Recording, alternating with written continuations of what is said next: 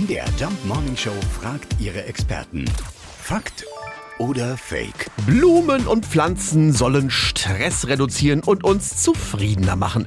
Ja, ob es wirklich stimmt, das verrät uns Gartenbauingenieurin und Pflanzenprofi Annegret Petasch. Ja, das ist richtig. Die Beschäftigung mit Pflanzen und Blumen senkt auf jeden Fall den Blutdruck. Dazu gibt es auch wissenschaftliche Studien weil meditationsähnliche Effekte entstehen und der Parasympathikus, der Nerv, der bei uns im Körper global für die Entspannung zuständig ist, wird dadurch aktiviert. Und wenn man gar noch im Garten tätig ist, dann wirkt sich das positiv aus auf den Blutdruck, auf alle Sinne, Tast-, Geruchs- und Gehörsinn.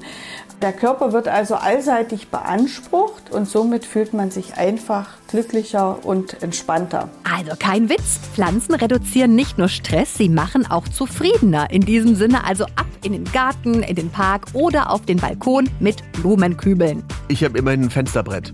Das kannst du auch bepflanzen. Fakt oder Fake? Jeden Morgen in der MDR Jump Morning Show. Mit Sarah von Neuburg und Lars Christian Karde. Und jederzeit in der ARD Audiothek.